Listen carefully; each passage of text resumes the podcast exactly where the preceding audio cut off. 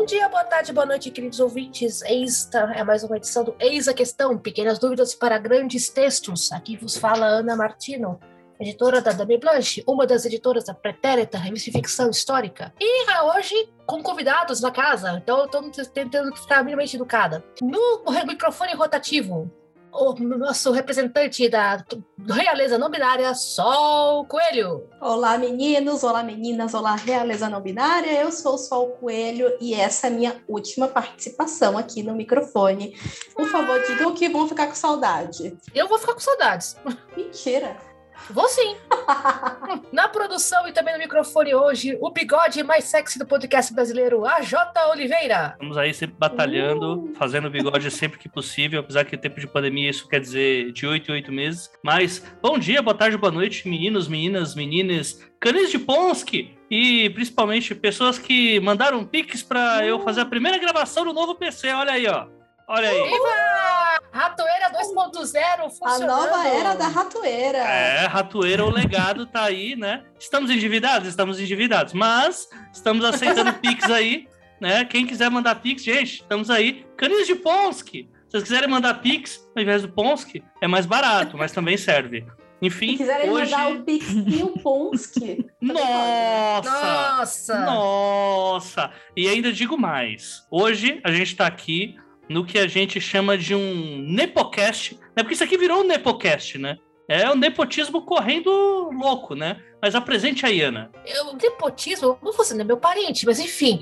Convidada de hoje, pessoal, já esteve aqui no programa, já falamos um monte sobre monstros e outras coisas, e está hoje aqui como representante da, do Império Mafagafo barra Faísca barra Pio, senhoras e senhores, sim, e realeza binária, com vocês, Fernanda Castro. Boa noite, Fernanda. Olá, pessoas. Olá a todos os integrantes do Ninho. Estamos aqui para conversar e eu estou muito feliz de fazer parte da primeira gravação da Ratoeira. Estou muito honrada. Nossa, Viva, é um muito bom. Assim. Achei chique. E só para justificar o Nepocast, é que é, só tá dando Dan Blanche aqui, agência Mag. Tá daquele jeito o negócio. É, é Nepocast mesmo. Ai, cara. Ah. O que dizer se há tanta perfeição concentrada em poucos lugares, né? E. As pessoas gostam de fazer projeto, né? Só sempre acertando para agradar o, o ego da, da garotada aqui.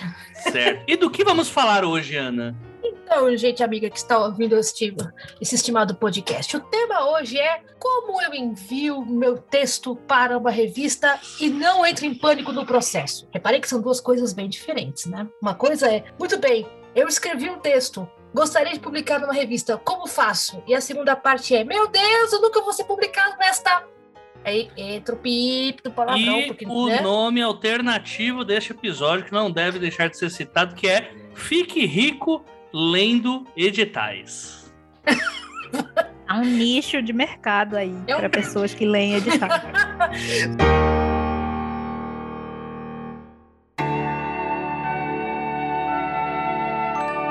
Escrever ou comer? Eis a questão. Quá.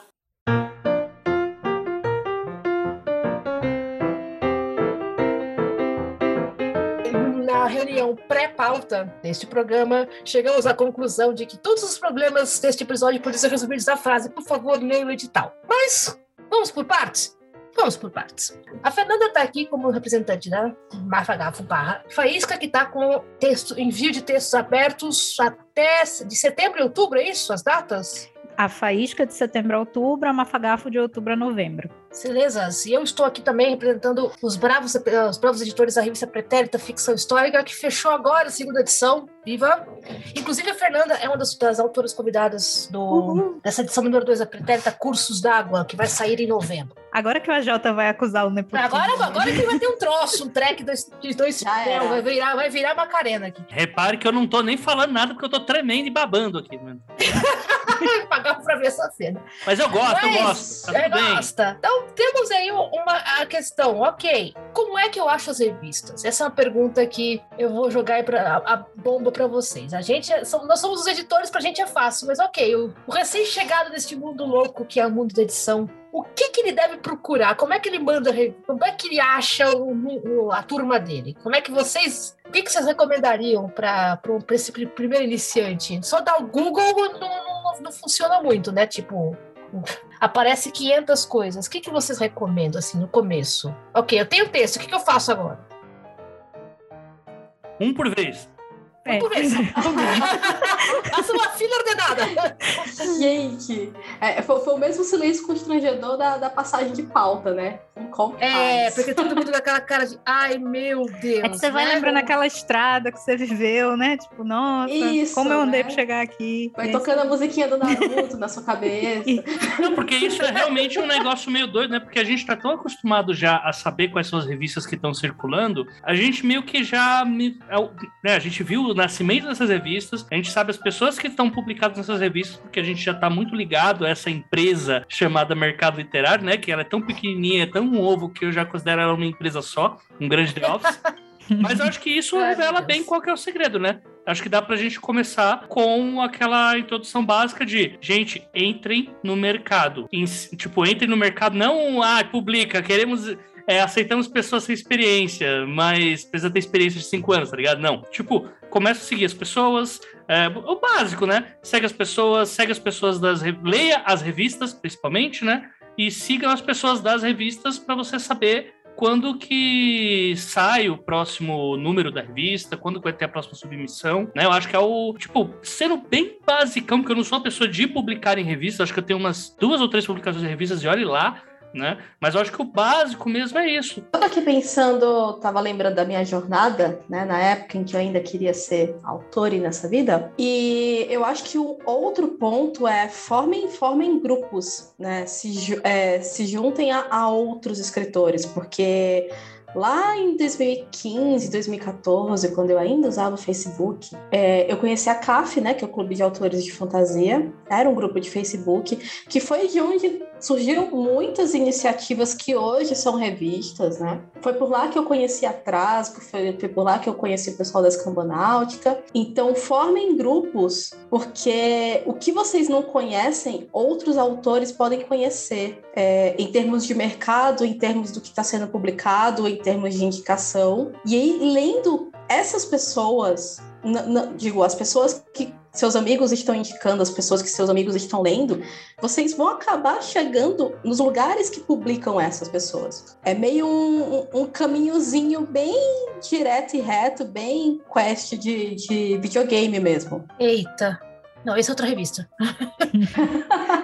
Eu acho que de nós quatro, é, eu fui quem entrou por último nesse rolê e tal. Então, assim, foi o mais recente. E eu moro em Recife, né? Então, quando eu resolvi assim, nossa, quero fazer isso da vida. Onde estão essas pessoas? Onde vivem? Do que se alimentam? É, não tinha evento e tal para dizer assim, ah, conheço as pessoas. Então, eu realmente não tinha como ir lá e botar a mão assim para cumprimentar a pessoa. Então, uma coisa que eu fazia muito era ir nessas comunidades, né? Só mencionou o CAF, eu também estava lá. Foi onde eu conheci a Jana, por sinal onde começou toda o- o- a ideia, a sementinha da Mafagafo começou lá. E Sim. eu costumava fazer muito assim, por exemplo, eu via um evento, uma Bienal da Vida, aí alguém falava uma coisa que me interessava, eu anotava qual era o Twitter da pessoa, aí você segue, aí você vê com quem ela tá falando. O mercado editorial é que nem o pessoal fala, né? O que o autor mais quer é que alguém pergunte o que ele tá fazendo. Então são pessoas que sempre falam dos eventos, das revistas, dos editais. Então, meio que é o que o Sol falou, uma coisa vai puxando a outra. Quando você vê, você tá meio que inteirado nessa comunidade do que tá acontecendo. E meio que todo mundo se conhece, então se você segue uma pessoa, você acaba caindo na- nas redes das outras pessoas, por consequência, em algum momento. Você vai isso. sabendo quem são os outros, do que, que eles fazem, com que eles trabalham. Exatamente. E eu, uma que o AJ levantou logo no começo, eu vou reforçar aqui. Pessoas, eu sei que vocês querem ser publicados, tá? mas agradeceríamos muitíssimo se você também fosse um leitor e não só um, um cara procurando publicação. Que uma coisa que vai facilitar muito a sua vida é você ler as revistas anteriores para saber onde você se encaixa. Certo? Ah, por exemplo, a Escambanáutica publica um certo gênero de ficção, a Mafagafo publica outro, a Pretérita publica outro, a Eita publica um outro ainda, Nove Amanhãs publica ainda outro tipo de coisa. Então você, quando você for procurar a sua turma, né, você já tem que ser um pouco mais específico do que você está procurando, né? Então isso significa sempre leia, certo? Por favor, leia e leia com cuidado, para você não fazer besteira. Eu acho que também dá pra gente, tipo assim, porque também eu acho que é meio impositivo também é, falar, não, entre nas redes e vá procurar as pessoas. Às vezes você não é uma pessoa de redes, e eu acho muito justo isso, até porque ultimamente redes sociais é só um celeirinho de ódio, então tá tudo bem não querer estar lá, até acho muito saudável mentalmente. Mas, assim, se for para falar assim, ah, um autor tá chegando hoje, não manja nada de Twitter, de Instagram. Instagram um pouco menos agora, né? Já que agora a moda é fazer vídeo de dancinha. Mas é, se eu hoje fosse uma pessoa que tô chegando e não quero passar pelaquela interação, sou um extrovertímido. Este é a J, apesar de tudo, sou um extrovertímido. É, chegar, ficar dando oi para as pessoas, ficar interagindo. Uh, tem gente que tem vergonha, cara, de interagir com quem não conhece e às vezes rola Olá, aquela parada, eu. né? Aquela parada de tipo, é, nossa, mas eu admiro muito esse autor. E se eu falar com ele e ele me ignorar? Que provavelmente vai acontecer se ele tiver muita interação, que é meio difícil de responder todo mundo. O que, que eu faço? Eu acho que um bom início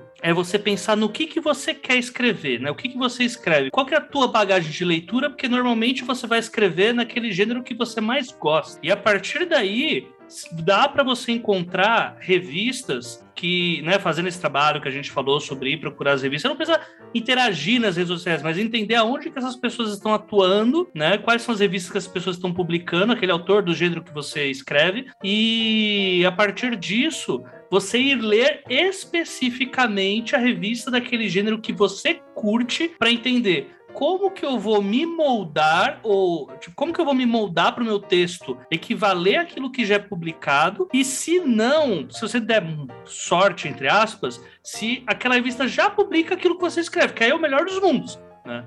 Isso já ajuda um uhum. bocado, cara. Pelo amor de Deus. Extrovertímido, somos dois, cara. Introvertida de alta performance. E dá um palco em meia hora, eu, eu faço a alegria da festa. Acabou meia hora, acabou, gente, deu, valeu. vou lá, vou ficar dois dias isolado no canto que é para recuperar as energias. É bem isso. Eu e Bienal sou uma desgraça. Tipo, dá cordinha, né? Dá corda no bichinho, tá, tá, tá, tá, tá, tá, tá, mas depois que acabou, eu não consigo falar no telefone. Pois é. Ó, oh, uma coisa que eu acho que também vale acrescentar é que, além de procurar o gênero da revista né? O sim, ideologia de gênero literária, não aqueles, né? Uh... Não, pelo amor de Deus. é, além de você procurar a revista, é, entender o que, que ela escreve e o que você escreve para saber se é coisa da match, acho que tem também um segundo passo de qual que é o teu objetivo com a publicação né? Ah, isso também é importante. Uhum. Ah, eu quero uma carreira de escritor. É diferente de, ah, eu quero publicar porque eu quero ter algo publicado, ou senão eu só quero que o meu texto seja levantado para um determinado crivo, né? Aí você vai checar 300. se essas revistas elas remuneram os seus escritores ou não. E aí eu faço aqui o corte se a editora cobra os escritores para fazer esse tipo de publicação, eu não só desaconselho, como digo, corra, né? Get out na veia, porque não compensa é, você não vai ter a visibilidade suficiente numa antologia de 20, 30 autores, ainda mais pagando para isso, né? A gente estava falando mais cedo em off de uma pseudo-editora, diga-se, gráfica com fins apenas lucrativos e zero artísticos, de cobrar. É, ah, a gente publica duas páginas suas, você só paga 30 reais pra gente. Não, você paga 300 reais pra gente. E aí você fica assim, tá, beleza, será que compensa? Será que é. Porque assim, seu texto vai. É garantido que seu texto vai, entendeu? Mas será que vai ter trabalho de texto nessa, nessa revista? Será que vai rolar um feedback? Será que vai? Podem garantir que vai, pode falar, mas geralmente não tem, porque o objetivo não é que seja artístico aquele conteúdo, e sim arrecadar fundos para uma editora barra gráfica para publicar pessoas que eles realmente querem trabalhar com ou se não, só manter o sistema de pirâmide. Então, eu acho que é muito interessante olhar para as revistas e ver qual que é a forma de remuneração, se existe uma quantidade de autores que são relevantes, que são publicados nela, porque isso também é algo que conta, né? Quem são os autores que normalmente são convidados? Qual que é a repercussão que essa publicação de revista tem é, nas redes sociais, no próprio meio literário, nos grupos privados e tal, é para você saber se você vai ser visto, porque é aquela, né, no fim, quem não é visto não é lembrado. Só que você tem que ser visto nos bons locais, né? Tipo, bons locais é muito relativo, mas vamos colocar assim: é, um holofote assim, grande, né? É o ideal para que você vá ser visto e até participar convidado também para outras revistas e que vão te remunerar também eu acho que tem todo esse processo, né? E também, assim, juntando essas duas coisas que você falou sobre você escolher uma revista que tem o perfil do que você escreve e você ter os seus objetivos, né, com a sua escrita, você escolher a revista correta também te ajuda a ter um direcionamento correto, porque hoje em dia no mercado, meio que as revistas estão servindo como celeiro de autor, né? A gente está meio que incubando esses autores. Então, a maioria das pessoas com quem eu converso, a primeira experiência de publicação deles, assim, de passar por um processo editorial, de ter um texto preparado, de assinar um contrato, que é uma coisa assim que o pessoal fica muito, nossa, nunca fiz isso na minha vida, é com revista. Então, às vezes, acontece muito na Mafagafo da gente negar textos que são bons textos, eles só não são alinhados com o nosso perfil. Então, se você pega editores é, que estão acostumados com aquele gênero, que mexem com histórias daquele tipo, que têm contatos de outras pessoas que escrevem daquele tipo, é muito mais fácil de você conseguir uma comunidade, de você ter um direcionamento melhor na tua carreira, sabe? Tá aí um ponto, gente. Uh, se você já sabe mais ou menos o que você quer, já, já facilita muito a sua vida, cara. Quando a gente fala sobre especificidades uh, no, naquele gênero, a gente tá falando, tipo, ah, eu não só, né, mas também, tipo, ah, eu, sei lá, escrevo terror horror, né? E eu vou querer publicar, sei lá, na Dragão Brasil.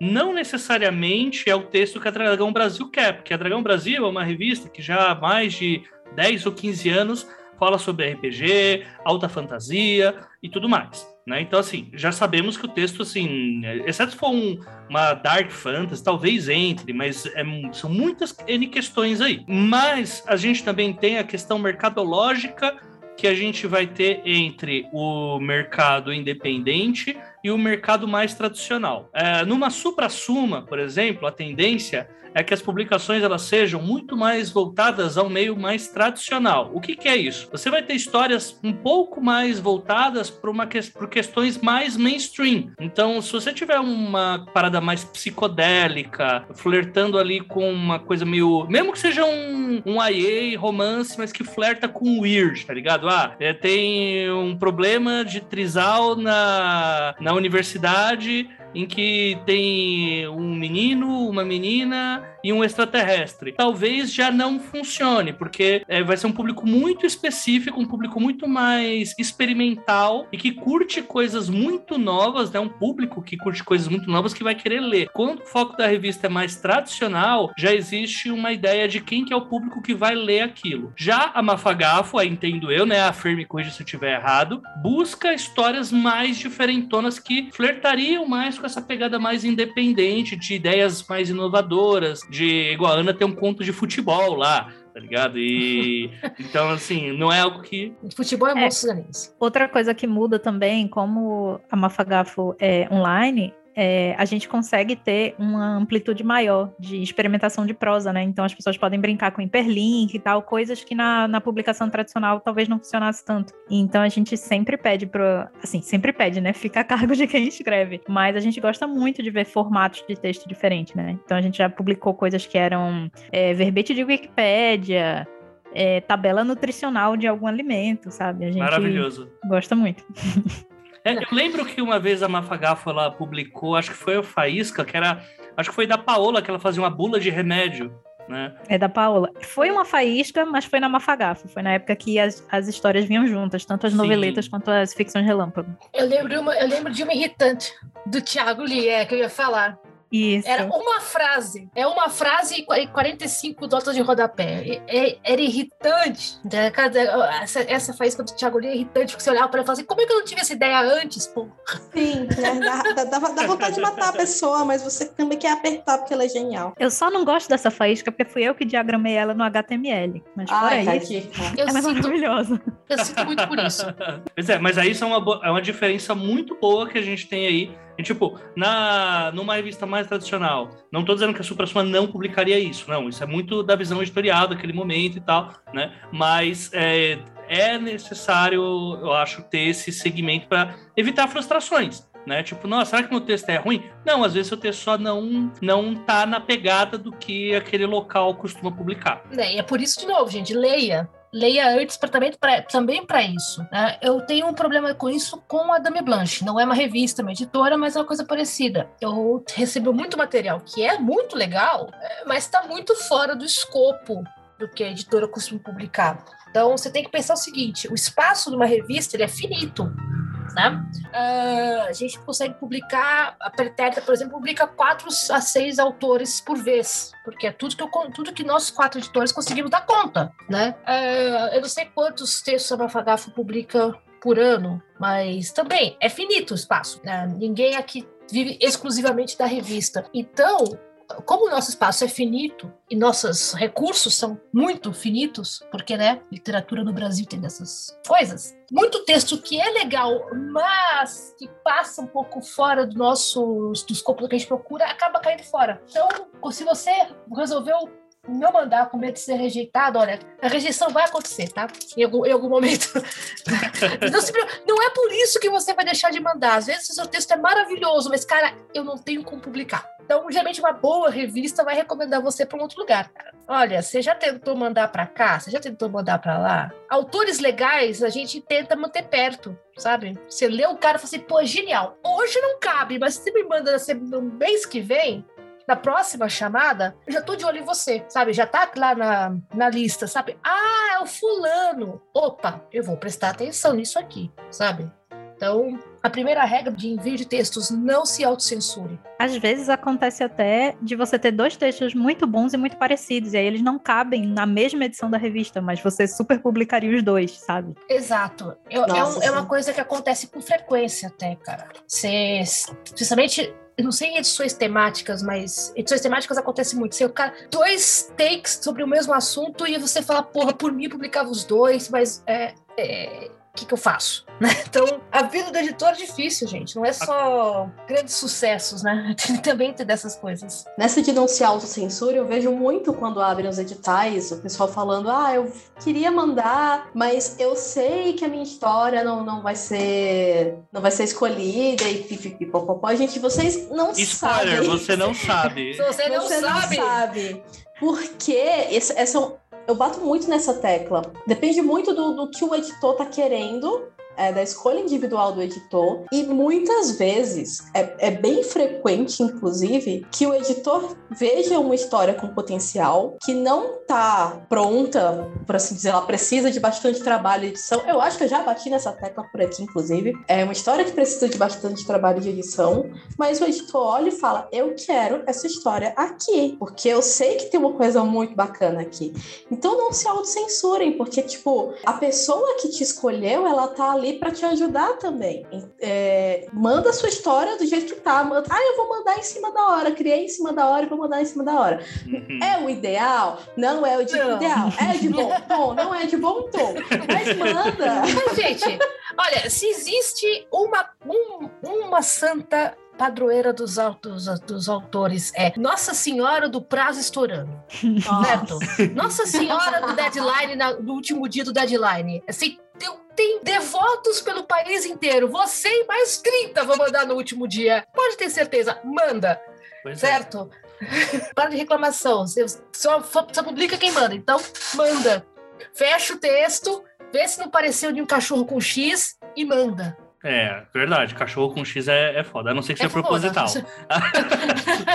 Cachorro. Enfim, é, eu, eu acho que, até complementando isso que o Sol colocou, eu acho que vale a gente colocar que não, o editor nem, assim, dependendo, né, que a gente tá falando de revistas, né? Então, muitas vezes, não é que o editor. O editor ele tem um padrão que ele normalmente vai seguir. Editores têm gostos, acreditem, gente, é, isso funciona. É, nós somos humanos, não é incrível? E não dá para apagar 100% do gosto, assim, Exato. por mais que você seja, sempre vai transparecer um pouco o gosto da equipe, é, isso é fato. Exatamente. E aí, Uh, só que o que acontece? Às vezes, tipo, ah, abri submissão agora em janeiro. Aí, beleza, fez tal. Vou abrir uma próxima submissão em outubro. O que vai tocar o ritmo daquelas publicações vai ser o um, mais ou menos um padrão do que vai ser enviado. Então, não necessariamente o que foi enviado para tipo a segunda revista vai ser uma cópia da primeira ou senão vai seguir o mesmo padrão. Não depende muito das histórias que foram enviadas. Tipo na antologia Mitografias, que foi a primeira que eu publiquei, assim a, o cerne da coisa era é, vamos recontar mitos, né? É, é chamado de mitos de origem. A gente tinha que criar um, pegar um mito que já existe e criar uma origem nova dele. Então, assim, tinha um monte, que eu falei, né, com os com as pessoas que estavam editando, cara, o que vinha de recontagem de mitos, e tipo, era uma recontagem, assim, é quase literal da coisa, sabe? Ah, eu vou falar sobre a, a, a Echo, né? vou falar sobre a historinha lá da Echo, na, que fica repetindo o nome para um herói que vai para a caverna, pipipi, popopó. Cara, assim, várias delas, dessas histórias não foram aceitas. Por quê? Porque tinham várias histórias que faziam uma recontagem muito mais, entre aspas, original da coisa. Eu não vou, eu não tô querendo puxar sardinha aqui para mim, mas já puxando, eles me falaram que tinham uns quatro contos sobre o Loki né? O de, nossa, que clichê, vai falar sobre o Loki. A minha história era sobre o, o Loki fazendo uma palestra no na, na, é, na Allianz Parque, né, no estádio do Palmeiras aqui em São Paulo, fazendo uma, uma palestra sobre empreendedorismo de palco, né? Tipo, realmente para enganar, formato de pirâmide, e o produto que ele vendia era mentira. E ele ia contando nesse TED Talk como que ele começou no ramo da mentira desde o início dos tempos e como que quanto mais pessoas mentiam, mais é, esse, esse ramo do negócio ganhava ações no mundo etéreo e tal, né? E aí eles falaram, pô, essa aqui é uma abordagem que tá muito diferente das outras. Sempre vai para aquela ah, ideia do cavalo, ah, a ideia de como que o Loki trapaceava o Thor. Ah, todas as traquinagens do Thor. Tipo, era um trickster igual a todos os outros, só que a recontagem era diferente. Então, a partir desse conto e de outros também, que o da Isa Próspera era ótimo, do próprio Andrioli também era bem legal. Andrioli, né? O do eu tô próprio esperando Andrioli. Pra ver se ele vai lembrar legal. se eu tô nesse, nesse livro. Você tá na segunda? É porque eu, tô eu nesse confundo livro. as três. Eu confundo as três. eu tava esperando ver se ele vai lembrar que eu tô nesse É que é mitografias 1, 2 e 3, né? Eu sempre três. confundo eu tô, no, eu tô no segundo. Então. Eu entrei com medo das sereias. Daí, tipo... Isso foi o que tocou que outros contos sobre o Loki fossem excluídos. Tipo, não é que esses contos eram ruins. É que como aquela tiragem, aquela tiragem, aquela remessa de submissões tinha uma quantidade de contos que iam numa vibe mais diferentona, assim, pô, mais flertando com o contemporâneo também, eles acabaram pegando muito disso e jogando para a história. Não quer dizer que as outras histórias eram ruins. Então era imprevisível saber o que, que os editores iam achar, porque você depende também do que os outros autores estão enviando. Então, em resumo, a Jota, posso? Por favor. Investe na sua loucura, estimado autor que você, autor, autora que está escutando. Você vai ter, você tem um ponto de vista muito particular seu para contar a história ao invés de gastar esse ponto de vista imitando o que a revista já publicou, investe na sua loucura pessoal. A gente adora, como editora, editores, quando o cara dá o seu toque pessoal na história. Você consegue ver de longe esse resultado. Falando isso da parte da editora. Quando você lê um conto, lê um texto que tem essa pegada diferente, que você vê que o cara se esforçou, para trazer um ponto, ponto de vista pro negócio, o olhinho brilha, viu? Tipo que assim, opa, é isso. Às vezes você não vai escrever uma história que se passa uh, numa carta ou numa bula de remédio, numa frase com 45 pontos de é, desculpa, nota de rodapé, mas se você botar a tua, a tua maluquice, teu ponto de vista totalmente pessoal nessa história, ganha mais pontos. Então, vai lá e se arrisca, certo? Uh, se arrisca, porém, e aí entramos no segundo ponto aqui de como mandar uma revista, na frase que todo mundo nesse programa falou ao mesmo tempo que eu estava fechando a pauta. O que que o, o que que o autor deve fazer para publicar o seu texto? Agora todo mundo junto, um, dois, três. Leia o edital!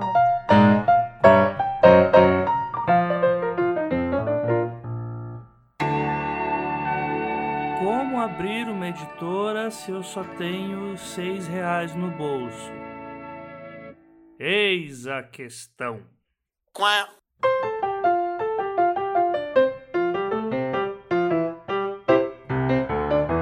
Senhores, realeza do binária, pelo amor do Deus que vocês aí acendam suas velas, tal. Pelo amor de Deus, leia o edital, certo? Ele não está ali apenas para questões jurídicas.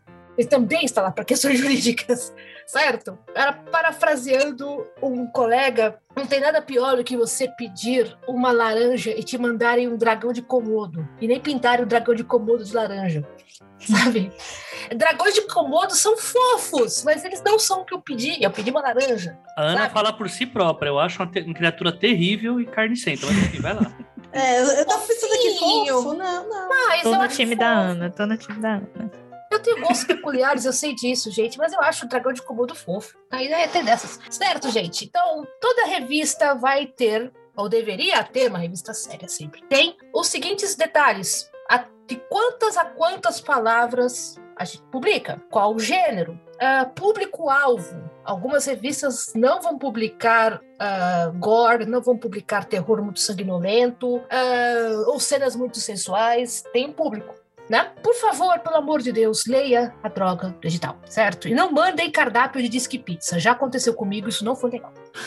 Inclusive, se a revista tá querendo fazer uma edição, representatividade do recorte X, sei lá, vamos lá, pessoas negras. Você é pessoa branca? Não manda! Não manda! Assim, tipo, Não é a sua vez! Senta no canto da É próxima, a mais frequente chama. do que você imagina, inclusive. Nossa, eu tava Exato. É, lembrando eu da sei. época de submissões da Balbúrdia e, tipo, era, era, era uma submissão muito específica e as, e as pessoas não sabiam. É, eu tinha que ficar entrando no perfil das pessoas pra saber o que tava acontecendo. É ridículo isso. É, eu passei por isso alguns anos atrás, quando a Dami Blanche fez uma, uma chamada só para autores negros, e eu tive que também caçar a pessoa nas redes sociais, e ele falou assim, porra, bicho, que parte do é, chamada específica você não entendeu, meu filho? Chamadas específicas, por favor, se não é a sua vez, na próxima é a sua vez, espera um pouquinho, sabe? é. E não, nós não estamos falando de colorismo, não estamos querendo pautar Não, não. quem é negro, quem não é. A gente tá falando de pessoas que é, brancas de olho azul, loiras, que dizem que são descendentes de alemão. É esse o nível. Sim. É, é bem bravo. Mas de uma maneira geral, gente, ah, é o seguinte: se a gente publica até 5 mil palavras, o seu conto de 10 mil, por mais legal que ele seja, não vai entrar, certo? Por favor, não insista. Se está escrito no edital, não insista. Pelo amor de Deus. Né? Se a gente publica contos, eu não vou publicar poesias. Se eu publico fantasia, a sua história detetive com certeza não encaixa muito bem na minha história. A não ser que o seu detetive seja um gênio da lâmpada. Se alguém tem esse texto, por favor, me envia. Você Aladdin, recebe poesia, Fer, lá na Mafagafo? Tem, já, já publicamos uns três, eu acho. mas, Mas você- assim, Mas então, a Manda gente não tem nada dizendo no edital. Se você ler o edital, você vai ver que a gente não fala que só tem que ser em formato de prosa. O que a gente pede é que tenha elemento fantástico. Então a gente já negou muita poesia que não tem elemento fantástico. Mas que coisas mais esquisitas que você já recebeu da Mafagafa? Agora conta. Eu já falei do, do Existem algumas coisas indizíveis. Oh, Deus. Existem algumas Eita. coisas indizíveis, mas assim, de frequência, as coisas que a gente mais nega é coisas claramente fora do edital, né? Então, assim, a pessoa manda um romance inteiro, a pessoa manda. é, essa aqui é a minha trilogia, eu tô querendo publicar com vocês. A pessoa manda fora do período do edital, né? Tipo, a gente tá Ah, a- sim. a- outro- fechado outro- e chega lá, brota no crime. e-mail. E uma coisa que a gente recebe muito, muito, muito é tipo. A gente fala, né? Você tem que mandar uma noveleta de 8 a 20 mil palavras, no caso da Mafagafa, e 300 a mil palavras no caso da Faísca. E aí a pessoa pega o romance dela, que tá escrito inteiro, tem, sei lá, 50 mil palavras, ela pega um capítulo que cabe nesse negócio e manda pra gente. Isso acontece muito. Do Gente, tipo, sério? publiquem um capítulo. É. acontece muito, muito, muito. Deus. Deus. Mas assim, dentro do elemento fantástico, a gente recebe tudo, assim. Já recebemos fanfic, já recebemos hot, já recebemos é, sonhos de matar o Bolsonaro de várias maneiras, assim. A, gente, o céu é o limite. E aí voltamos ao, ao que o AJ falou, acho que agora, agora há pouquinho, que é leiam as revistas, é, as edições anteriores, gente. É, para ter ideia do que se publica. É, inclusive, vou fazer um disclaimer aqui, tá? Nada contra hot e fanfic, inclusive adoro, só não é o perfil da Mafagafo. Inclusive, gente, para fanfics, leiam aqui, ouçam o programa anterior com o Papi Dewitt. Tá muito Sim. legal. Eu tenho que mencionar aqui o gancho, né? Mas, Balburterson, o que, que apareceu lá? Apareceu o cardápio de Disque Pizza ou foi só na minha revista? Pelo não, não apareceu o cardápio de Disque Pizza. Eu não tive tantos problemas com textos fora do edital. Na, na época de submissão da Balbúrdia, tive mais problema com, o, com os autores mesmo, porque o edital era específico para histórias ou autores que fossem LGBT do Norte e Nordeste e ou pessoas negras, né? Então, o, o, trabalho era fazer o filtro. Essa história está falando sobre isso ou esse autor se encaixa aqui. É, Mas só teve, só teve uma submissão, então não tenho muitas aventuras ainda. Ah. quesito.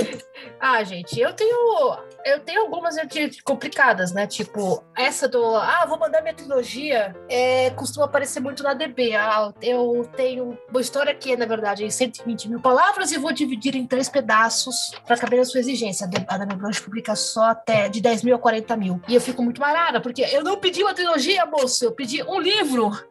né? Eu pedi uma noveleta, não pedi uma trilogia. Adoro quando as pessoas têm universos expandidos gigantescos, mas eu só consigo lidar com um livro por vez. Outro, outra questão que é famosa é mandar um livro de horror, uh, tipo Pacing Jason, Sexta-feira 13, etc, etc, ele é chamado de.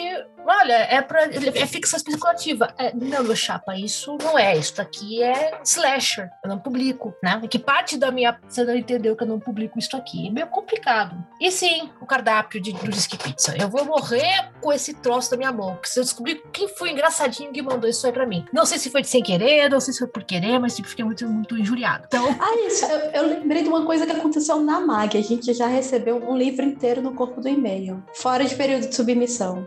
Ai, senhores, gente, o corpo do e-mail é a mais. O corpo do e-mail. Diagramação, ó. Mandou lembranças.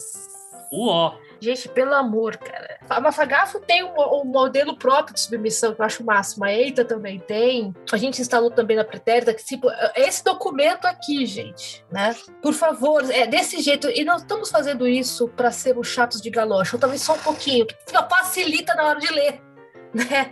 Se já está uh, ah, padronizado, poupa o tempo do, da, da, equipe editorial. Então, por favor, facilite a nossa vida. Mandem no formato que foi pedido. Se pediram para vocês mandarem doc ou mandarem RTF, mandarem nesta fonte não naquela, por favor, sigam. E um conselho de amiga: é, se não tem uma fonte específica para mandar, não mandem Comic Sans, tá? Tenha pena do olho equipe de, de, de submissão que vai ler seu texto. Não manda com fontes difíceis agradecendo de coração. É, normalmente no edital tem a fonte, né, que as pessoas preferem receber, Exato. né? Então respeitem até essa parte do edital, é bom. Não, mesmo que você não ache bonito, não é para achar bonito, é para ler. Então assim, né? É, na submissão da Unifenda no ano passado, isso eu acho que é um pouco menos recorrente. Acho, vocês podem agora é, falar, não, a Jota, isso acontece o tempo todo. Que assim, Uh, como funcionava a submissão da Unifenda? Era, a gente fez o podcast, a gente tinha um mundo que a gente fez pelo podcast, improvisado com as pessoas no evento da Flip Pop. Todo mundo foi dando é, seus pitacos para fazer aquele universo. E a gente falou, pô, mandem textos neste universo. Deixamos o podcast lá exposto, deixamos resumo escrito para quem não quisesse gastar três horas da sua vida vendo o podcast e tudo mais. e aí, quando é, a gente foi ler, tinha uns quatro ou cinco textos que eu peguei que nitidamente não eram criações daquele universo. Era a pessoa ela tá querendo com seu universo próprio. A história rolava, ficava com uma interrogação gigante na cabeça, tipo, não, beleza, eu sei que tem uma história aqui, eu sei que a história está acontecendo, mas cadê? Cadê o Unifenda? Cadê? Não, tipo, não tem nada dos elementos. Aí no final, e ele resolveu tudo e foi a caminho da Unifenda, que é onde entenderiam seus poderes. Tipo, ficou é... muito na cara. Tipo, eu não queria usar assim, dar de espertinho, tá ligado? Porque isso é meio pedante até, mas tipo, não tente enganar o editor, tá ligado? Assim, siga a proposta que foi dada. Porque se você seguir a proposta, assim, vai sair, sabe? Você quer adaptar o seu mundo à, àquela proposta, você vai ter que alterar, sabe? Tipo, não, não é algo que. É, né? É, tipo, eu sei, a gente não entende a sua genialidade, eu sei que você tá pensando isso, mas não, não é sobre isso. É, é real, assim, é pelo produto final. Eu não vou colocar nove contos numa antologia que tá seguindo um padrão que foi o padrão escolhido no edital e o teu, eu vou dar o prestígio pro teu universo, que você não teve o trabalho de adaptar para o que o edital pedia. Então, acho que também vale isso. Siga o edital à risca. Não tente mostrar a sua genialidade de Picasso, mostrando como que você consegue é, mexer os pauzinhos, como que você consegue ser disruptivo aí, né? Na linguagem do, do, do mercado publicitário. Pausa. Eu detesto a palavra disruptivo. Todos Lembra odiamos. do- Tipo, é um troço assim. ah, tipo, ah, não, não, não, não, não, não, não, não, não. Mas Não, é, que gente. o Steve Jobs, aqueles, né? Ah, fácil lascar. Achei um editor no aplicativo de pegação. Posso mandar meu manuscrito? Google pesquisa. Ah, não, é eis a questão. É,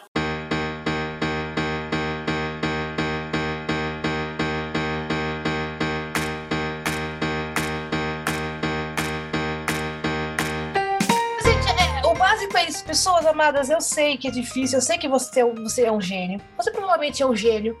É, mas, por favor, até os gênios seguem as regras de vez em quando. Falando do Picasso, aí eu lembrei um exemplo que eu sempre dou em aula. Pablo Picasso aprendeu a pintar como todo mundo. E ele era um pintor clássico muito bom. Depois que ele aprendeu as regras, é que ele quebrou as regras. Sim. Então, primeiro você faz como a gente pediu, depois você Sim. distorce, tá? A genialidade só vem quando a pessoa já anda com as próprias pernas, já, né? Já tem público, já tem aquela parada de o que essa pessoa escrever, vão ler. É quando você já tá nesse nível. Quando não, segue o edital. É legal. É, é aquilo de você só consegue é, brincar com o gênero quando você já tá. Quando você já conhece bastante E você já tá gênero. confortável com a sua própria voz de autor. Exatamente. Aí você consegue subverter, você consegue subverter as ferramentas, você consegue subverter é, clichês de gênero, você consegue fazer tudo. Antes disso, vai, vai ali pelo, pelo caminho do meio, pelo caminho do equilíbrio, que dá, dá bom. A gente gosta de ler umas histórias normal também. Tá tudo de boas. São bem-vindas. Gente, eu, eu, eu tô anotando aqui já. Muito bem. Eu vou perguntar ainda. é, histórias que deixaram vocês de cabelo em pé, que se não tem a ver com o edital. Tipo, chegou na, chegou na caixa de e-mails e falou assim: nossa, a pessoa escreveu isso aqui mesmo. É indizível ou podemos perguntar? Todos Alguém? os gores que já chegaram na minha mão. É, todos os gores que eram escritos por homens, é claro, e necessariamente envolviam mulheres retalhadas, é claro. Esses sempre foram muito difíceis e muito desconfortáveis para ler para mim. Hoje em dia eu tenho uma casca mais dura, mas é uma coisa de eu começar a ler e falar um não automático. É, eu não publico esse tipo de história. Você não gosta de gore? Gosto para um caramba. Mas existem formas e formas de trabalhar com o gênero e eu tô por aqui de usarem mulheres detalhadas no gore. Eu ia responder a mesma coisa que Sol. A gente recebeu muito, inclusive na última chamada, a gente recebeu muito, muita história sobre violência. E, e não era exatamente isso, assim. Não é que a gente tenha problema com histórias violentas. A gente já publicou coisas, assim, terríveis no Mafagafo em questão de violência. Mas é uma coisa, assim, que dá vontade de você entrar em contato com a pessoa que escreveu e perguntar: você tá bem, sabe? Porque são níveis, assim, é, são níveis de, de maldade, e exatamente isso, geralmente contra mulheres e tal, que você olha assim e faz.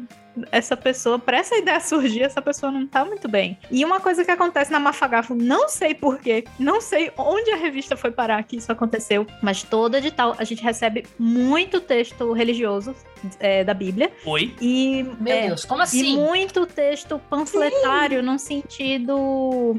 Nossa, eu não sei nem explicar, mas no sentido de conversão dos leitores, sabe? No, de ponto de vista religioso. A gente recebe muito, muito. É porque sabe que todo mundo é um bando de gaysista, né? Comunista lá da Mafagafa. Tá- Já tá muito claro. Na Faísca, principalmente, porque na Mafagaf, como são histórias mais longas, é raro a gente receber alguma coisa muito fora do, do padrão, mas na Faísca eu, eu recebo sempre, todo edital. Olha, eu não recebi ainda histórias ah, bíblicas. Não estou pedindo, viu? Obrigada. Não é um desafio. Não é um desafio, por favor. né? Não é um desafio. Na pretérito, o que aparece muito, que me deixa muito chateada, é Wikipédia. A pessoa, em vez de escrever uma história, ela descreveu o artigo da Wikipédia do personagem histórico que ela queria trabalhar. Gente, não é isso proposta revista, tá? Adorei o personagem, mas não era bem isso que eu tava procurando. Se eu quisesse saber sobre ele desse jeito, eu usaria eu mesma a Wikipédia. Obrigada. Aparece muita coisa para mim, além do gore, né? Eu publico horror, gente, mas gore, sangue e, né, e mulheres na geladeira, em Google, caso você não conhece esse trope, eu não, não, não, trabalho muito bem, não trabalho bem de maneira nenhuma. Aliás, né, eu sou medrosa. Então, aparece muita coisa. Uma que, assim, me deixa incomodada, que eu deixo bem claro no, nos textos, olha, gente, eu não publico o YA, tá? Não me manda. E as pessoas ainda assim mandam, eu fico meio... Tenho que começar a escrever, colocar isso em letra grande, né, gente? Tipo, eu sou público adulto, sabe? Se me arranja um, um lobisomem que tem que pagar a conta no final do mês, eu vou ficar muito feliz, sabe? A luta contra os boletos. Ninguém nunca manda essas coisas, mas eu recebo aí. Então, gente, de novo, leia o edital. Algumas coisas eu publico, outras coisas uhum. não. Então, por favor, por favor, por favor, de novo, de novo, de novo. E não mande o cardápio do Disque Pizza. Né? Isso dá até um episódio, né? Super. Para falar sobre é, abordagens de terror e horror, né? Porque assim, até para Anota para próxima. Aquele ouvinte reaça que vai falar, ah, ou senão que é purista, né? Que é a forma mais fofa de falar reaça. aquele ouvinte mais purista, aquele escritor mais purista, vai falar: Ah, então quer dizer que agora não pode mais matar mulheres slasher, tá ligado? que, tipo, e assim, é, é um assunto que dá para se conversar muito sobre, porque muitas vezes nem é sobre Aí, ó, vocês podem me corrigir, porque eu estou aqui com duas mulheres e um homem trans, com pessoas que recebem violência da sociedade o tempo inteiro, né? Então, assim, eu acho que muitas vezes não é nem sobre o que está sendo abordado, mas a forma gráfica e às vezes até meio sádica de que parece que o autor está tendo prazer em narrar aquilo. Né? Uhum. O último, o último dos trabalhos que eu gravei fica o Jabá, aí para vocês, foi com a Carol Kiovato e com o Jean Gabriel Alamo. E a Carol, no Porém Bruxa, ela fala sobre abusos, basicamente abuso sexual, só que ela, ela faz isso no Porém Bruxa com o véu da fantasia ali, né? Trazendo ali a figura com a invasão mental e tal, né? Sobre com um chefe abusivo, é, abusando de sua funcionária o tempo inteiro, só que com uma roupagem que você entende do que, que ela está falando, só que não vai ter cenas gráficas gráficas de narração de estupros contínuos que são desnecessárias, porque assim, vamos ser francos, todo mundo sabe como que funciona esse tipo de crime, sabe? Eu, tipo, eu acho que dá para se falar sobre abordagem desse tipo, tanto no horror como no terror. Só que até se eu for puxar isso pro terror, cara, nem assim, vamos tirar toda a parte. Vamos que é um, um slasher contra um homem, para tirar toda a parte da, das pautas. Também não é legal você ficar narrando a como que o assassino esvicera a pessoa tripa por tripa. Não, cara. Geralmente os bons escritores que eu li desse gênero é, e desse subgênero, eles são muito sutis e eu acho que na sutileza tá muito, é, muito maior, não o choque, mas a forma como aquilo afeta o leitor. Você não precisa ser gráfico fazendo essas coisas, né? E não precisa ser tão óbvio, fica muito senso comum, fraco, não é tão literário, assim. Eu sempre vou pra uma parte mais técnica, se falando, porque é mais escrita, sabe? É bobo. Você tá só narrando um workshop de Datena sabe? Eu acho que deixa de ser interessante. Mas vocês podem me corrigir sobre isso, tá? Eu só tipo, dei uma. Eu, eu, cometi o erro de, de, cometer uma opinião aqui. Mas... Não, isso já, já, já foge um pouco do foco. Uhum. E, e super super. Inclusive, vamos adotar para futura pauta aí de, de, de, de, entrar numa história do horror, do horror e terror, as diferenças e assuntos. Mas sim, gente, uh, se você essa não é a pegada da revista que você tá mandando, então não insiste, sabe? É, especialmente veja o corpo técnico da revista, sabe? Às vezes você, você poupa você mesmo e a gente de constrangimento se você sacar para quem você tá mandando, certo? Ditadura gaysista da, da, da Mafagafo, de brincadeira que a gente. Nós somos, nós somos, nós somos tudo comunistas. Então, pelo amor, gente, confere um pouco antes, né? Porque não tem de fato não tem muita, não tem muita graça. A Dami publicou um terror é, agora com zumbis. né? E que não Sim, tem nada eu- disso, né? Tipo, É, exato, tem sangue e vísceras, mas tem também um, um- um romance gay no meio do, do fim do mundo, gente. E ah, vou dar aqui um vem aí, né? Chegando aí final do ano, vai ter, um novo, vai ter uma noveleta de terror na, na Dame Blanche com sangue e vísceras. Gente, aos montes, né? Eu fiquei sem dormir três dias depois que eu li o texto. Mas vo- não é violência. Exato. Exato. Quando vocês pegarem, se- quando vocês pegarem esse vem aí, gente, vocês vão ver que tem.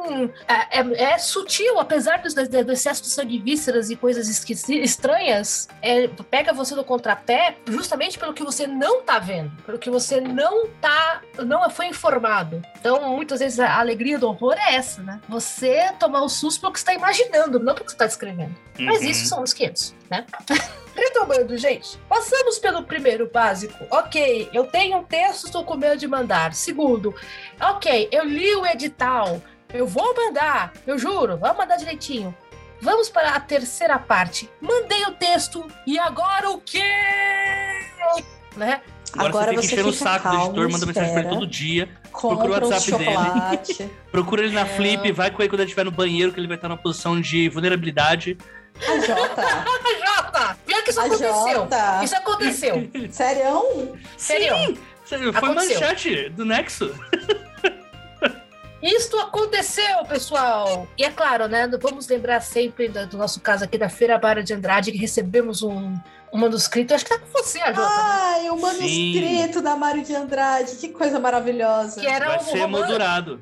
Né? Que, tipo, completamente fora do escopo. Um dia a gente vai ter que falar sobre isso. Então, Fernanda, você já teve autor é, que ficou perguntando a cada cinco minutos: e aí, quando fica pronto? E aí, quando fica pronto? E aí, quando fica pronto? Diz É o autor burro do Shrek, né? E agora, já É. chegamos? E agora já chegamos? Agora já chegamos? Já, já tive alguns, no plural. Oh, meu Deus. É, e eu- mas assim, eu acho que mais. Porque geralmente eu tenho um pouquinho de compreensão com ansiedade. Porque eu sou uma pessoa muito ansiosa, sempre eu sou ansiosa quieta no meu canto, sabe? Mas eu sou um pouco de. Não. A gente, na Mafagafo, a gente segue muito uma política de vamos gerenciar a ansiedade alheia. Então a gente sempre tá avisando prazo, avisa quando tá perto de mandar, já pra gerenciar isso aí. Agora, um que eu geralmente falo para as pessoas não fazerem e é uma gafe assim que me deixa chateada é assim que sai o resultado a pessoa ir falar mal da seleção, sabe? Do tipo, Opa. não me escolheu porque é uma panelinha, não não não leu direito, tem que ler de novo, sabe? E eu- é, é assim, é um tiro no pé que a pessoa dá, sabe? Eu, eu sei que é frustrante assim na vida, não só na escrita, ninguém gosta de ser rejeitado, mas rejeição é parte do jogo, assim, todo mundo que tá lá, inclusive as pessoas que estão fazendo a revista, elas com certeza já foram rejeitadas no processo editorial, sabe? Então Muitas é vezes. muito complicado quando as pessoas vão ventilar as suas frustrações, que são normais de acontecer, mas elas vão ventilar a público, sabe? É, gente, é complicado quando você. É isso é questão de boa educação também, né? Olha, não passei porque é tudo bando de vendido, só publica os amiguinhos. ah, é, se fosse verdade, a gente não iria contar pra você. Certo? Você não, tipo, você não é um gênio. né? Assim, tipo, olha, descobri tudo. É, descobri tudo! Eu descobri que é uma mata. É, ok. E Mas você aí tem dar o ovo ou a galinha, né, Ana? Sempre Só tem um, publicam os mesmos amiguinhos ou só as mesmas pessoas estão lendo o edital? Fica aí o questionamento. Fica o questionamento. Fica Fica aí o o questionamento, né? Porque tem essa, né, gente? Ajuda muito se eu adoro publicar autor novo. Eu adoro se, se descobrir o cara. Eu, assim, onde é que você estava escondido esse tempo todo? Né? Mas para isso eu preciso que você cumpra os, os pontos anteriores. E por favor, de novo, em nome né, do seu deus favorito, da sua deusa favorita, em nome da sua banda de K-pop favorita, não seja o burro do Shrek, certo? Porque, retomando o assunto, né, 20 anos atrás, a gente não vive da revista, não vivemos para a revista. Revistas, em geral, né, 99,9% dos casos, ela é uma das muitas ocupações dos editores, certo? Os editores também têm trabalho, o trabalho que paga as contas, né? Como a gente costuma falar, né? O trabalho das 9 às 6, tem. Escreve também, tra faz- trabalha com outras coisas, vai jogar futebol, o primeiros dias dessa pandemia, tem que cuidar do gato, do cachorro, das cacatuas, sabe? A gente tem outras vidas também, outras coisas pra fazer. Não, e assim, deve ter panelinha, deve ter. Sim, com Com certeza, certeza, né? Mas, Sabe? tipo, e, né? tem. Mas não dá pra Sim. resumir tudo a isso apenas, né? Tipo, Não dá, não dá. realmente é há locais, assim, Há locais, pouquíssimos, a maioria, pelo menos as revistas, eu não vejo isso. Mas eu vejo que há locais, tipo editora, ah, vou fazer uma antologia, vou, vou publicar pessoas de uma determinada panelinha. Geralmente porque são autores da editora. Então, assim, uh, coincidentemente, não é coincidência que a editora está querendo publicar algo para que outros livros daquelas pessoas vendam, né, na própria editora. Então, assim, a panelinha é uma coisa muito relativa. A gente tem um episódio inteiro sobre isso né? Exato, Só, por favor. E assim, longe de mim, assim, eu acho realmente que sim, eu já falei várias vezes, não quero ser colocado aqui em contradição. Eu acho sim que existe uma tendência no mercado muito grande a publicar sempre pessoas de classe média, pessoas, a publicar pessoas brancas. Uh, então, assim, é, não vou negar que isso existe, existe sim, mas é muito menos sobre panelinhas e muito mais sobre as pessoas que já têm acesso ao mercado. Então, assim, ah, não, não publica gente de outros estados, por exemplo, que é a crítica que às vezes aparece. Aí a gente faz o, o a submissão e vem, tipo. Cara, teve uma antologia aí que queria pegar pessoas de vários estados. E tinha. Queria pegar realmente, assim, contos para publicar de pessoas de todos os estados possíveis. E aí tinha estado que não mandava. Mesmo com. Ah, um. Publicamos um autor de lá, queremos mais um. Autor, vai lá, enche o saco das pessoas do seu estado para que elas mandem. Tá fácil, sério. Encheu o saco, encheu o saco, encheu o saco ninguém mandou. Entendeu? Então tem tudo isso. É quem, a quem, quem que tá no círculo, quem que tem o acesso a isso e quem está disposto a mandar, né? Tem tudo isso. Então, nessa parte de o que é aceito em revistas, essas coisas, eu realmente bato aqui no ponto que é mais sobre, sobre enviar do que sobre tem uma panelinha já que a gente vai olhar duas vezes e tal. Lógico, sempre vai dar para olhar quem a gente já viu um texto antes que não foi aceito e que a gente gostou. A gente vai olhar duas vezes sim para isso. Exato. Tipo, é, tem pessoas que já que estão numa ascensão ali que estão sendo vistas e que, novamente, quem não é visto não é lembrado, se você está sendo visto, vão olhar para seu nome de uma forma diferente. Mas essa desculpa da panelinha, eu acho que ela é tipo 1% dos casos falando novamente sobre revistas, sobre locais que estão dispostos a publicar pessoas novas. Exato. Como eu falei para vou puxar de volta aqui o assunto, né? Quando você manda o texto, eu não consigo publicar por N motivos, mas eu gostei de você, eu vou ficar de olho. Tipo, uhum. eu, eu sei e eu vou, eu vou conversar com outros editores. Porque a gente conversa entre si, fala assim: olha, Fulano, cara, fica de olho nesse aqui que tá mesmo muito interessante. Fulana, mandou um texto para mim, cara, não entrou por um triz. Fica de olho, se ela mandar para você, pega, sabe? Uh, fica de ouvido ligado, porque é isso. Quem não é visto não é lembrado. Você entra no jogo desse jeito, sabe? É, acontece muito de na faísca, como são textos curtinhos e muito texto, né, um volume grande, ele acaba servindo como vitrine.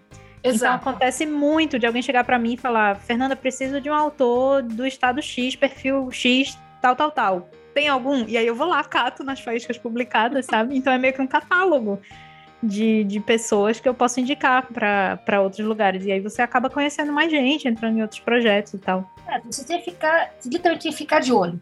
Com certeza. Sabe? Ah, é uma coisa que me deixa meio bravo, porque assim, ah, ah mas só esse perfil aqui que manda, bicho, só que você publica esse perfil. Se só estão mandando esse, é, fica meio difícil. Então, bota a cara no sol. Literalmente. Não, não, uhum. não, não, não, nosso oh, sol. tipo, não, eu já ia falar, oi? Não. Não, não, não, não, não você, não, não você.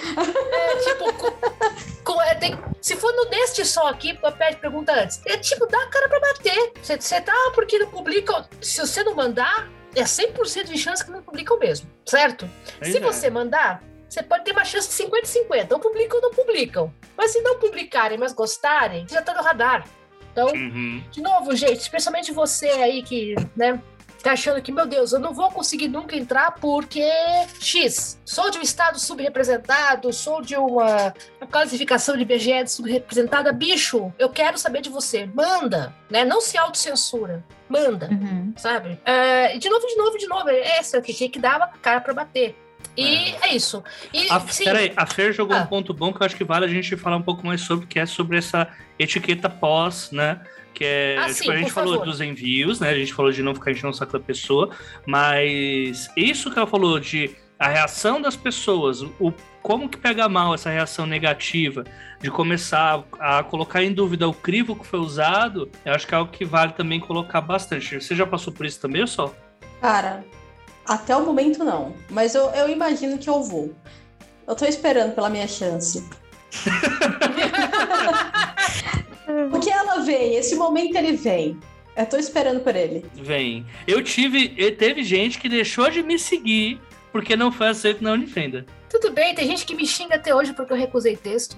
Sim, é, isso eu... faz parte. Na minha cara, nas minhas costas, do meu lado. Aí você vê as indiretas ainda depois. Ah, não, tal texto que não foi aceito por fulane. Agora publiquei independente. Vários elogios. Bom pra você, amor. E eu assim, cara. não.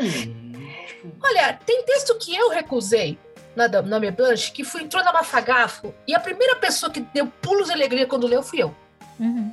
Falei assim, eu, eu, eu, lembro assim, eu falei pra Jana, olha, então fulano, fulano e fulano. Filha da mãe, você pegou esse cara, não coube na, na, na chamada da DB, mas que bom que ele entrou, sabe? Eu fico assim, tipo, quando o texto é legal, a pessoa é legal, mas não encaixou na minha, no requisito por N motivos, ele consegue entrar em outro lugar, ninguém fica mais feliz que eu. Então, você ficar dando diretinha dessa tia, ah, fulano não publicou, mas olha só, eu consegui ainda assim, apesar de tudo, a vá catar pode. Vai catar coquinho no meio da BR, vai, cara. Pô. Não é legal, não é legal. A rejeição em revista, ela nunca é pessoal. Ela soa pessoal, porque quando qualquer coisa com arte, né, aquele negócio, minha é. arte, eu coloquei meus sentimentos nesse texto, eu entendo. Mas a rejeição, ela nunca é sobre você. Nunca. E dói pra caramba. Eu, tipo, eu falo assim, ó, eu tenho direito a 15 minutos de ataque de pelanca. Básico. Chegou a cartinha, né? Infelizmente não. Aí eu pego o travesseiro, grito, xingo, depois segue, sabe? Marca mais um na, na coluna da rejeição. Eu tenho o catálogo da pizza. Eu já mencionei sobre o catálogo da pizza aqui no programa. A cada, de, a cada 10 rejeições de texto meu, eu peço uma pizza. E a cada 50 rejeições, eu compro uma coisa estupidamente ridícula para o meu escritório. Que é para eu olhar e falar, tá vendo? Eu mandei 50 vezes, né? Eu mandei o texto para 50 né, revistas. Uma hora entra sabe? Tipo, é troféu de participação mesmo, total. E recomendo que vocês façam mesmo. A cada uhum. 10 vocês pedem uma pizza, pede um açaí, pede a sua comida favorita, no meu caso é pizza. E a cada 50 rejeições, a coisa mais ridícula que você conseguir imaginar. Sabe? Muito um bicho bom. de pelúcia horroroso. No meu caso é vaso. Então eu, tô, eu estou a 24 rejeições de comprar um vaso pro meu escritório. Meu Deus. Ai, Deus. É, gente. Eu, eu, já escolhi a loja, já tá assim, marcado. Faltam 24 rejeições. Não precisa dizer, não é do mesmo texto, tá? São vários textos. Nesse momento eu tenho uhum. cinco textos rodando pelo mundo. Mas é aquilo. Porque eu olho para olhar para aquilo e falo assim: eu tive cara de pau de mandar esse texto, de entrar 50 vezes esse processo horroroso e tomar 50 portas na cara. E vou fazer isso até se me publicarem. Até porque se fosse para ser pessoal, né, eu pedia o texto e um nude junto. Né? Aí... Gente, se fosse para ser pessoal, a gente nem abria submissão, a gente só fazia com as pessoas que a gente quer. Tá vendo? Olha, ó, seria panelinha. Inclusive, manda aqui um abraço para aquela editora que todos os autores são iguais. Então, fica aqui aquele beijo, né? Quer dizer, não, não vai ter beijo. Não. Sem beijo. Sem beijo. Sem beijo. Prometeu sem beijo. Mas é isso, gente. É... A rejeição não é pessoal. Vai parecer que é pessoal. Vai doer, vai doer pra caramba. Você vai me xingar muito. Vai xingar a Fernanda muito. Pode xingar. A gente não tá ouvindo. No bem. privado, pode xingar. No privado. No privado pode xingar. Então, Olha, de preferência não. não, não, no tipo... meu privado. Na sua não, não, não. Tipo, na, na... não na minha DM. Famoso, xinga na casa de vocês, tá? Porque. Né? Xinga no bloco de notas e apaga, dá certo. Exato. Isso. Não faz voodoo. E porque aqui não faz voodoo. não Meu faça Deus, voodoo. Ana. Sai caro, sabe? Nunca se sabe, né, gente? Estamos tudo aí para todos os lados. Nunca duvidamos das habilidades mágicas do ouvinte. Exatamente, gente. Estamos falando de gente que é especulativa. Nunca se sabe. Gente, é com esta bobageira, eu acho que a gente encerra.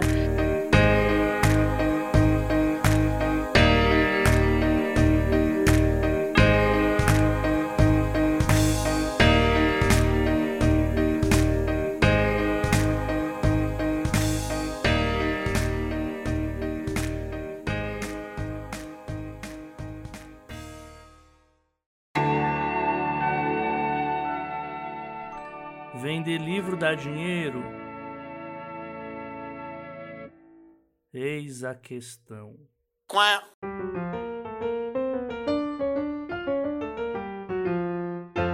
Fernanda, uh, agora o espaço é seu. Assim, quer aproveitar para fazer propaganda da, das calopsitas, falar, do, falar dos livros, falar onde as pessoas te acham?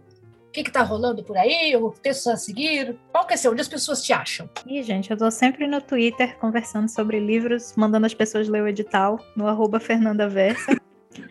Esse também é meu arroba no Instagram, mas eu realmente moro no Twitter, então é onde vocês me encontram. Também fica aqui o convite, né, para todo mundo quer encontrar uma revista, já começa pela Mafagafo. A gente tá lá na arroba Mafagafo Revista ou no site da mafagaforevista.com.br. E tem a filhinha da Mafagafo, que é a nossa newsletter de ficção relâmpago, que é a Faísca, que é arroba Faísca Mafagafo. Tudo gratuito, tudo online, tudo acessível. Então, assim, é, vão ler, vão descobrir mais gente que tá escrevendo, ver qual é a sua vibe. Tem muita, muito material para conhecer por lá. Eu tenho um livro publicado com esta que vos fala, na Dame Blanche, que é o Lágrimas de Carne, que saiu em 2020, também está disponível em todas as livrarias. Maravilhoso! Olha, Indicado obrigada. finalista do Prêmio Perfeito. Odisseia da literatura, literatura Fantástica na categoria Ficção Curta Fantasia. Olha aí. Desculpa, eu precisava falar isso em voz alta, porque é ainda sou chique, muito né? chique. Ah, sou muito chique. Chique demais. e tem, temos vens aí, vindos aí, mas ainda não, não temos nada certo. Então é isso. Acompanhem e fica a chamada para o edital da Faísca da Mafagafo. Um abre em setembro, a outra abre em outubro. Tem tempo de todo mundo mandar texto. Não se rejeite e leia o edital. A Mafagafo paga, gente. Eles pagam dinheiro Eles na pagam. conta. Paga. Dinheiros reais. A gente é pede o Pix. É isso mesmo. Eles mandam o Pix, gente. Eu é. vou fazer ordem diferente hoje de despedida, por motivos que já vou explicar. Gente, vocês me acham no meu agregador anamartino.com, Ana com dois N's. Tá lá o Twitter, Instagram, folhetim. Inscrevam-se por cinco reais ao mês. Vocês têm muita diversão no Analogias. Eu inverti a ordem hoje porque só o coelho, o microfone rotativo, está dando aí o seu bye bye aqui para a apresentação do. Então, o último, a última rodada de micro, da, da, da gira aqui de créditos, só onde as pessoas lhe acham. Gente, primeiro, primeiramente fora Temer, nossa, saudades.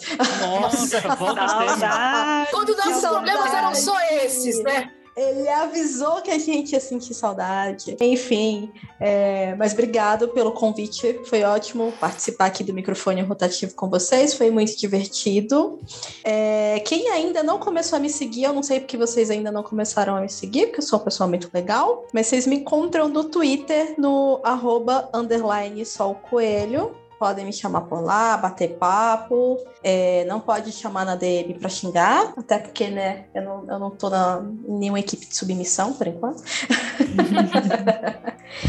e isso, gente. Muito obrigado pela, pelo convite e por, pelo carinho de vocês esse tempo todo. Foi muito divertido fazer tocar fogo no parquinho com você aqui no microfone. Então, ah, pessoas, fogo no parquinho é comigo mesmo. Contratem o Sol para editar os seus textos. Eu, por mim, até, até a minha lista de supermercado eh, passa por revisão, viu? Sério. Essa pessoa conserta todos os meus erros de português que eu não sabia que eu tinha. Acreditem, mentoria também. Mentoria, mentoria também. também. Sozinho é, que, que, quem. Quiser, eu sou quiser. alumine de sol. É, é. é. A, a, Fernanda foi a, a minha a minha primeira aluninha, inclusive. Você vê só como está evoluindo? Essas crianças hoje em dia crescem depressa. Ai, eu tô tão orgulhoso. Mas quem quiser saber mais, gente, é no sol.coelho, arroba cortesiadacasa.com.br. Me chamem lá, perguntem e a gente vai batendo papo. E a Jota, eu queria fechar contigo o programa para você falar um pouquinho mais da Ratoeira 2, Olha aí, ó. Olha então, aí, ó. Que esse programa foi. Esse programa está sendo é, gravado e será editado na segunda versão da Ratoeira, que os ouvintes do 12 Trabalhos e do Ex a Questão estão ajudando o AJ a reconstruir. Então, explica aí um pouco a situação, Jota. Rapaz, eu não esperava. Eu só não esperava. Primeiro, antes de falar sobre Ratoeira O Legado, quero dar aqui. Dar, não, mas agradecer ao Solzinho por ter aceito o convite aí por esses seis, sete programas.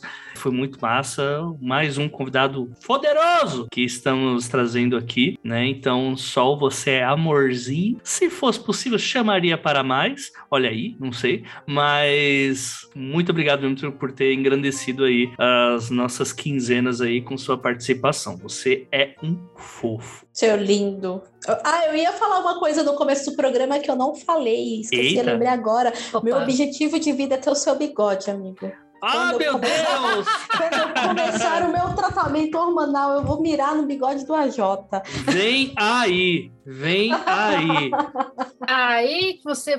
Aí que a gente vai ter disputa de bigode do, da podocila brasileira. Estamos Olha aí ó. Enfim, sobre Ratoeira o Legado, gente, quem não sabe o que rolou? Ficamos muito tempo sem essa questão, ficamos muito tempo sem dois trabalhos, porque a Ratoeira, que era o meu dual core louco dos tempos, queimou, né? Pifou. E aí, ouvintes dos trabalhos começaram a mandar Pix aleatoriamente assim, eu, meu Deus, what the fuck? O que, que é isso? Estão me mandando dinheiros. O pessoal mandava, toma aqui, compra o Tamar que a gente quer podcast. Eu, uau! Nossa, as pessoas realmente querem podcast. É, preço de computadores é uma coisa muito louca, gente. Assim, da última vez que eu tinha comprado um computador, eu tinha gasto. Nossa, faz muito tempo, né? Mas foi 1.800 reais que eu tinha gastado no computador. Nossa, foi faz tempo, faz muito tempo. Hoje o computador tá saindo oito pau na veia, assim, triste, triste. Então eu já comecei a comprar as peças da máquina, ela já está operável, mas eu preciso ainda, para quem não sabe, mês de outubro, novembro, a gente vai ter apagão aqui no Brasil. É, já é algo que, tá, que já tá certo, então eu preciso de um no-break, eu preciso de mais memória aqui pro PC também, preciso de mais um monte de coisa, na real. Então mandem Pix. É, se vocês acompanharem lá no arroba os dois trabalhos, vocês vão ver que eu tô colocando todas as notas fiscais do que eu tô pegando. Então não, não estou engrupindo o dinheiro de vocês para pagar as edições de Vanity Press que cobram 600 reais para publicar quatro páginas. Então, assim, é, quem puder ajudar, ajuda com um pastel, um caldo de cana. Pode ajudar também com o Outback, não reclamo. Estou falando isso para não falar valores e deixar uma coisa estipulada. Inclusive, um beijo pro ouvinte que me mandou 500 mangos. Você é maravilhoso. Eu Meu amo Deus. você. A pessoa mandar 500 pau assim no Pix, eu ficar, what the hell? Não tá escrito, né? Mas enfim, mandem Pix, gente. Qualquer ajuda tá valendo. É, agora, sobre onde vocês me encontram atualmente, é, editando dos trabalhos, eis a questão, ah, editando os freelas da vida, editando pro pessoal lá do Mundo Freak Confidencial, são os meus jobs, fazendo leitura crítica, né, leitura de sensibilidade para assuntos relacionados a pessoas de baixa renda, sim, precisamos, para não ter personagens pobres que andam de carro o tempo inteiro e o dinheiro nunca é um problema nas histórias que teoricamente são de pessoas sofridas da periferia. Então, é, contratem jobs meus se não quiserem só mandar grana, quiserem contratar serviço, estamos aí para isso também. E tem um Vem Aí logo logo aí, né? Não sei se logo logo, mas estamos aí trabalhando no projeto que eu apelidei apenas por enquanto de Fiado. Sim, é um projeto fiado. Não, pera. Mas sim, é, vai, vai ter fiado no nome, na história. Estamos. Eu já tenho o nome, mas ainda não tô, não tô divulgando muito. Ah, então, assim, vai ter historinha, vai ter umas coisas bem legais aí é, detetives espirituais loucamente indo resolver casos na periferia, com gambiarras e muito mais. Então, fiquem de olho aí nas redes sociais, porque logo, logo vai aparecer. Como? Não sei, aí você tem que acompanhar para saber. Mas vai ter muitas novidades loucas aí, porque eu tô tentando um lançamento bem diferente. E é isso. Eu quero agradecer de novo o Sol, a Fer, por ter também topado de última hora vir aqui. Né? E se você, ouvinte, gostou desse episódio, ajuda a gente no nosso padrinho, no Catarse, pelo arroba os dois trabalhos, né? catarse.me barra dos trabalhos e padrim.com.br barra dos trabalhos. Lá você pode contribuir eh, tendo direito a recompensas, você também vai ter direito ao nosso conteúdo premium, né? Episódios que não vão pro ar no nosso feed tradicional. Você pode ajudar com um pastel e um caldo de cana. Eu sei que está ficando caro pastel e caldo de cana, mas você também pode ajudar a gente com um caldo de cana e uma tapioca, que também é legal. Não, tapioca é muito caro em São Paulo. Não, não ajuda com a tapioca, não. Você não viu o Ou- pastel, ou ajuda, menino. sei lá. O pastel tá ajuda. fogo. Ou você ajuda, é viu? verdade. Eu comprei É, o ou pastel ajuda. aqui na feira, 8 reais essa semana, foi triste. Não, mas louco, tapioca, a tapioca aqui em São Paulo é 20, amigo. O que que tá acontecendo? Como? Aqui na mesma feira é 6. Nossa Eita, senhora. gente. Olha aí, ó. E já vamos ir pro assunto de gringola de novo. Pessoal, como sempre, você que tá ouvindo tem aí sugestão de pauta, os 12 trabalhos arroba gmail.com. Lembrando sempre o 12 é numeral. Ah, Ana, Ana, Ana, Ana. Porque eu falei Pix, Pix, Pix. Qual que é o Pix? O Pix é exatamente o e-mail dos trabalhos. Os dois trabalhos, arroba gmail.com. Então mande. Joguem grana no AJ para ele reconstruir a ratoeira, o legado. Mandem perguntas pra gente. Sol, mais uma vez, muito obrigada por ter assumido o microfone rotativo. Fernanda, obrigada por vir aqui de última hora. Quem é o próximo pessoa a ocupar o microfone rotativo? Vocês descobrem em breve, pessoal. Eu não vou contar, não vou dar, não vou dar spoiler, não. Não sei Mas se eu sou é um convidado que olha, Ó, é. Olha. olha o Olha. garbo, o garbo. Ah, é, é tudo uma elegância. É Elegância. tudo uma elegância. Tudo que eu posso dizer. Gente, muito obrigada e até a próxima. Tchau. Tchau, tchau. Tchau, Tchau. Joga dinheiro na minha cara! Joga dinheiro na minha cara! É isso.